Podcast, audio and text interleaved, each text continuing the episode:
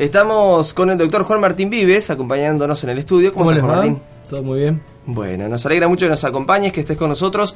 Venimos planteando un tema y habíamos anunciado que lo íbamos a, seguir en este espacio. El tema de la, de la discriminación. Eh, charlamos sobre algunos estudios que muestran cómo reacciona el cerebro, ¿sí? a partir de resonancias que pueden ver cómo parecemos a veces hasta biológicamente programados para discriminar, pero cómo los mismos estudios demuestran eh, que la discriminación tiene base en el miedo y en la ignorancia, y que cuando nos tomamos tiempo para conocer, para empezar a ver al otro como una persona también, y, desarrollar empatía y encontrar puntos en común, eh, podemos eh, realizar acciones racionales y conscientes que nos lleven a luchar contra esa tendencia a veces a la discriminación, que como cristianos sabemos es consecuencia del pecado en nuestra vida, eh, y empezar a tener la mirada que Dios quiere que tengamos, una mirada que eh, se condensa en ese segundo gran mandamiento que plantea la Biblia, que es amar al prójimo como uno mismo. Seguro, ah, y, también, y esto es para charlarlo largo y tendido, y, otra vez lo podemos retomar, ¿no? Pero también hay, distintas formas y distintos grados de discriminación, y de hecho hasta hay que decir que no toda la discriminación es negativa, no toda la discriminación es, eh, es contraria a lo que Dios nos pide. Eh, lo que pasa es que cuando normalmente hablamos de discriminación, hablamos de la discriminación negativa, de la discriminación dañina, de la discriminación injusta, eh, de la discriminación que no está, que genera consecuencias negativas para una persona eh, sin que eso esté justificado, sin que tenga ninguna base de justicia. Y esto es lo que normalmente uno dice discriminación, ¿no? y, y de hecho lo que legalmente se castiga como discriminación. Y, viene muy al punto lo que, lo que ustedes venían comentando al caso que, queremos charlar ahora, que es el de eh, un, fallo que ha hecho mucho ruido del, Tribunal de Justicia de la Unión Europea. Eh, ustedes saben que eh, la comunidad, la Unión Europea, es en cierto modo es como un país, tiene sus, sus órganos de gobierno, su parlamento y también tiene su Tribunal de Justicia como nosotros tenemos nuestra Corte Suprema de Justicia. Bueno, este máximo Tribunal de Justicia de Europa dictaminó hace unos poquitos días atrás que no es discriminatorio eh, prohibir en el lugar de trabajo el uso de símbolos religiosos por parte de los empleados. Y entonces, claro, esto generó muchísimo ruido eh, de personas a favor de esta forma de pensar y de personas eh, en contra. El caso se trataba de una, de una chica, de una mujer musulmana eh, en Bélgica. Este tribunal atiende a todos los países de la Unión Europea. El caso era en Bélgica. Una empresa de seguridad que tenía como reglamentos internos la prohibición de utilizar símbolos religiosos porque tienen el objetivo, dicen ellos, de mantener una imagen en el mercado, una imagen de neutralidad religiosa. Es decir, ellos no quieren que se los identifique con una religión u otra. La idea de neutralidad, una idea que por otro lado hemos defendido desde este mismo lugar, ¿no? la idea de que en ciertos ámbitos tiene que haber una neutralidad religiosa. El tema es en qué ámbitos y de qué modos. Por eso muchas de las cosas que charlamos acá eh, requieren explicaciones a veces largas, porque claro, una idea suelta, que puede ser buena, aplicada en el lugar equivocado, genera un, un resultado este, dañino. En este caso, esta, esta mujer, dice el tribunal, no tiene derecho a eh, utilizar su velo, eh, el hijab, ¿no? el velo que cubre el, el, pelo y deja descubierta la cara, cubre el cuello y el, y el cabello de las mujeres. No tiene derecho a utilizarlo eh, si la empresa tiene el objetivo de mantener un lugar religiosamente neutro en, en el lugar de trabajo.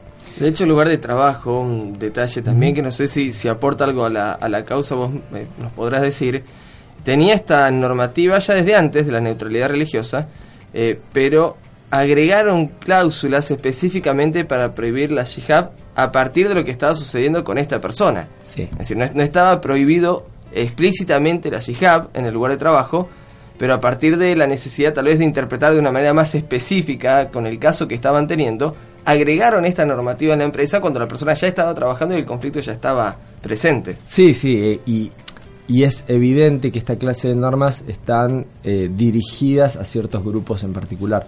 Y de hecho esto lo ves claro, por ejemplo, cuando se prohíbe los símbolos religiosos, por, ejemplo, para la toma de fotos identificatorias. Entonces a las mujeres musulmanas les piden que se quiten el velo.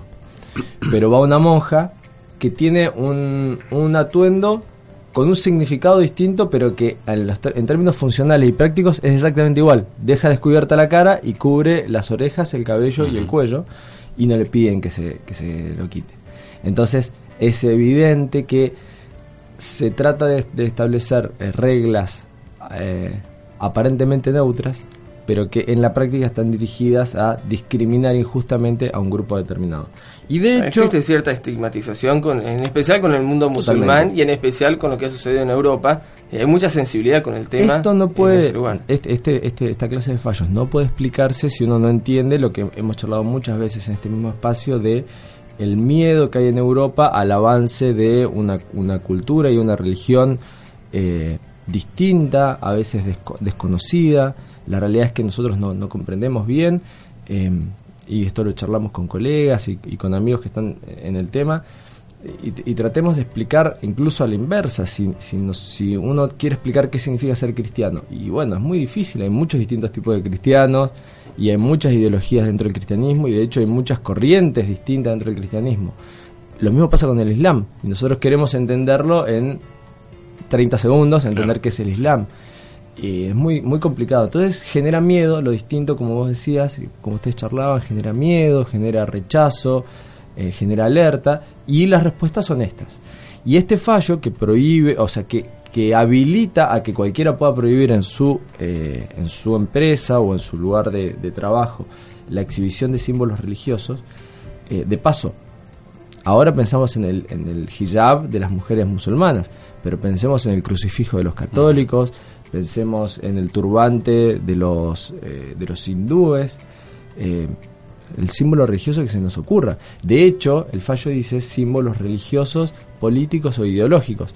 Y eh, en una nota periodística que, que, salió al respecto decía, bueno, esto de, a partir de ahora esto está puede estar prohibido en Europa, en el lugar de trabajo. Entonces mostraban una mujer con hijab, pero también un, un muchacho con una camiseta del Che Guevara, otro que decía este, ayudemos a los refugiados, otro que, claro, porque no puedes dar ningún tipo de mensaje, no tienes que ir con una camisa en blanco y, eso. Es, parecido a la, a la sanción a los jugadores de fútbol cuando muestra una inscripción de feliz cumple mamá, o sea, todo lo que transmite un mensaje que no sea neutro eh, es pasible de sanción. Sí. Ahora, ¿dónde está la, la, trampa, digamos? Es verdad, me parece a mí que no hay discriminación directa o que es muy difícil probar la discriminación directa, aunque indicios como ese que vos decías cambiaron la regla porque había una persona, mmm, me huele a discriminación directa.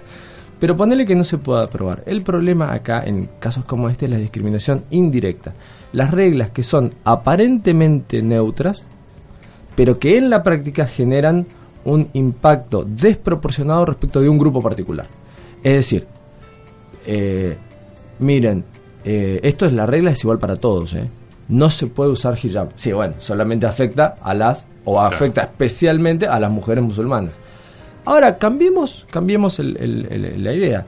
miren, la ley es igual para todos. los exámenes se toman el sábado. Solo afecta a un grupo, a los que tienen el sábado como día de reposo. ¿Eh? La idea es igual eh, para todos. Acá hay que comer cerdo. La, regla es igual para todos. Y solo afecta a los que, por sus creencias religiosas, no pueden comer cerdo.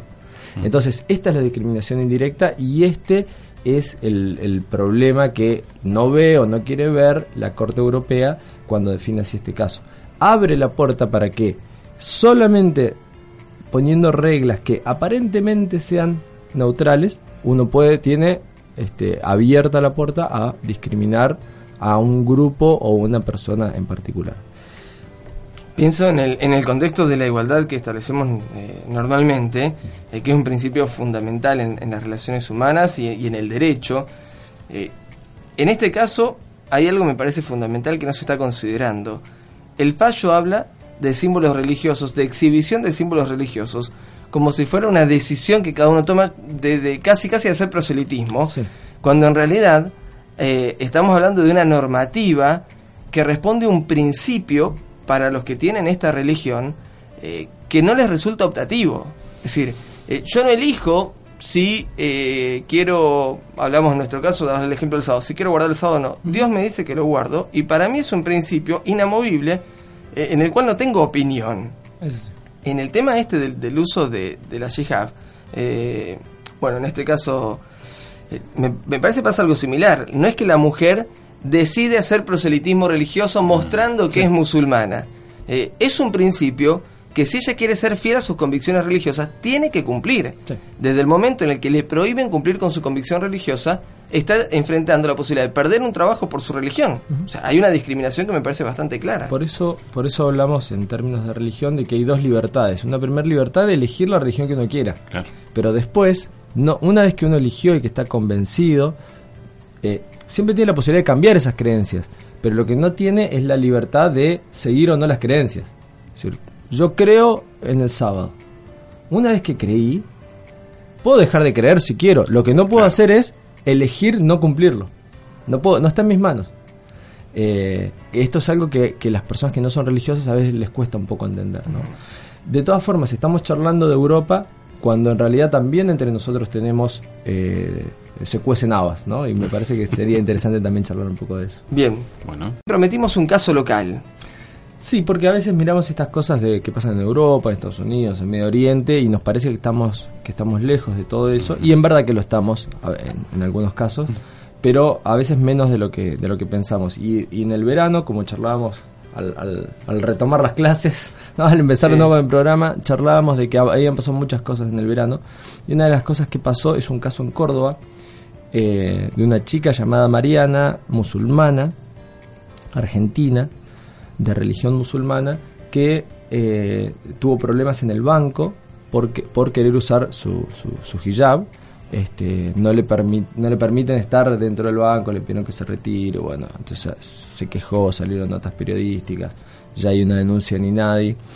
Eh, y en cierto modo, sin llegar a los grandes conflictos que, que hay en Europa eh, o en Estados Unidos, la verdad es que nos muestra los límites que a veces hay a la, a la tolerancia y a la libertad que estamos dispuestos a ofrecer. Y, y en este sentido hay una, eh, hay una cosa, me parecen dos cosas interesantes para pensar. La primera es que, eh, y esto lo dice una filósofa norteamericana, eh, la libertad, estamos más dispuestos a dar libertad cuando estamos en una eh, en un ambiente donde todos creemos más o menos lo mismo.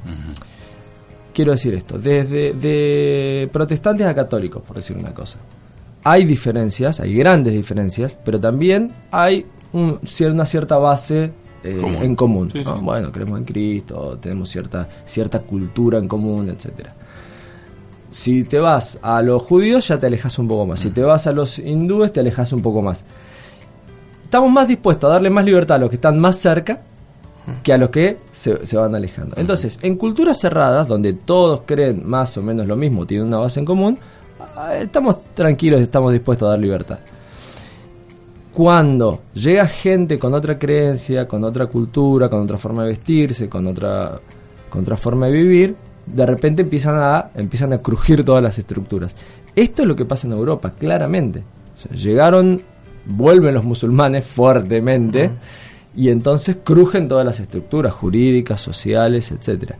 En Latinoamérica no nos pasa tanto esto porque dentro de todo tenemos una cierta homogeneidad. Nosotros decimos acá, no, acá nos llevamos bien, claro, porque los que no son de la base mayoritaria son muy poquitos, se acomodaron, ya está. ¿Qué pasaría si tuviéramos que recibir millones y millones de personas que tienen otra creencia y otra cultura? Sería un poco complicado, me parece, y- y este caso de esta chica Mariana nos muestra de que no estamos tan abiertos Sí. Como creeríamos. Y la segunda reflexión es, eh, la libertad religiosa tiene que ser libertad religiosa para todos. A veces nos equivocamos en celebrar cuando eh, le, le pegan con un mazo a otras religiones y nosotros salimos bien parados. Esto es un problema porque mañana nos toca a nosotros. Y esto no importa de la religión que seas. Ujú. O sea, mañana te toca a vos. Entonces, si hoy no defendemos la posibilidad de las mujeres musulmanas de usar su hijab, ¿quién, cómo vamos a hacer y quién nos va a ayudar mañana a defender nuestras posiciones cuando nosotros querramos no comer tal cosa o guardar tal día de reposo o, o- o hacer lo que sea? Eh, inclusive esa no tiene que ser la motivación.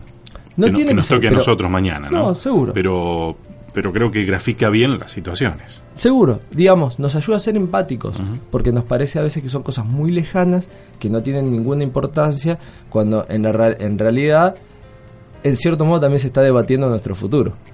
Entonces, o nuestro posible futuro. Entonces, me parece que hay que, hay que verlo con esos ojos. Eh, como vos decís, no tiene que ser la motivación principal, pero también tenemos que, aprender a ser empáticos con los demás y, y entender las dificultades que pasa la gente cuando no puede vivir de acuerdo a sus propias convicciones.